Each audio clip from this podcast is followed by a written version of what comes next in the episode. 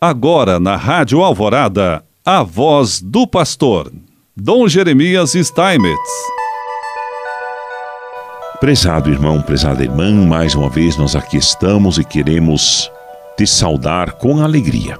Nesse mês de julho, nós estamos refletindo sobre os desafios pastorais que nos foram individuados nos, e foram partilhados com a Igreja de toda a América Latina a partir da primeira Assembleia Eclesial da, da, da América Latina e do Caribe.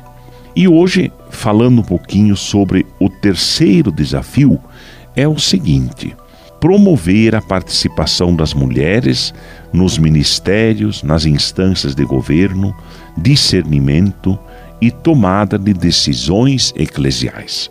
E o documento de Aparecida fala também sobre esta mesma realidade, impulsionar a organização da pastoral de maneira que ajude a descobrir e desenvolver em cada mulher e nos âmbitos eclesiais e sociais o gênio feminino e promova o mais amplo protagonismo das mulheres de acordo com o documento de Aparecida, número 458. Então, o texto que ilumina um pouquinho essa questão é do Evangelho de São Lucas, no capítulo 13, de 1 a 9, em que vieram algumas pessoas trazendo notícias a Jesus a respeito dos galileus que Pilatos tinha matado misturando seu sangue com o dos sacrifícios que ofereciam. Jesus respondeu: Vós pensais que esses galileus eram mais pecadores do que todos os outros galileus? Eu vos digo: se vós não vos converterdes, ireis morrer todos do mesmo modo. Então, uma chamada de atenção de Jesus. Alguns dos nossos sábios anciãos dizem que a vida está cheia de oportunidades, das quais não aproveitamos.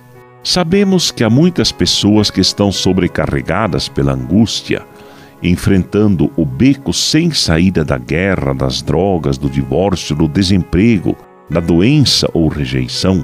Há também aqueles que são esmagados pela culpa, que não os deixa dormir ou acordar no meio do alto engano e do vazio de sentido. Assim, podar não é matar, mas fortalecer a vitalidade. Escavar não é afundar, mas facilitar o crescimento. Fertilizar não é ensujar, mas para fertilizar o que está murcho. Esperar não é passividade negligente, mas confiança nas capacidades dos outros mas não podemos deixar passar esta oportunidade. Agora é a hora. A hora da conversão chegou. Um dos sinais desta conversão em nossas comunidades será promover a participação ativa das mulheres nos ministérios, nas instâncias de governo, discernimento e tomada de decisões eclesiais. Porque nesta hora da América Latina e do Caribe, é imperativo tomar consciência da situação precária que afeta a dignidade de muitas mulheres. Com inúmeras formas de violência, desigualdade e exploração, apesar das mudanças culturais e da antropologia e teologia cristã que nos convida a viver uma comunidade de iguais na diferença. Sim, é muito urgente podar tanto o clericalismo machista aprofundar a riqueza daquelas que são as primeiras transmissoras da fé, fertilizar seu protagonismo em todas as instâncias pastorais e esperar a efetiva presença da mulher nos mistérios que na igreja são confiados aos leigos, como também nas instâncias de planejamento e decisão pastorais.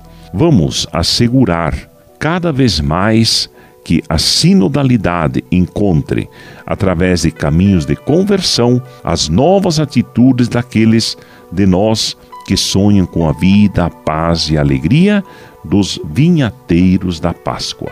Permaneceremos na mediocridade infrutífera ou nos juntaremos à perplexidade das mulheres do amanhecer? Assim, Deus quer nos abençoar em nome do Pai, do Filho e do Espírito Santo. Amém.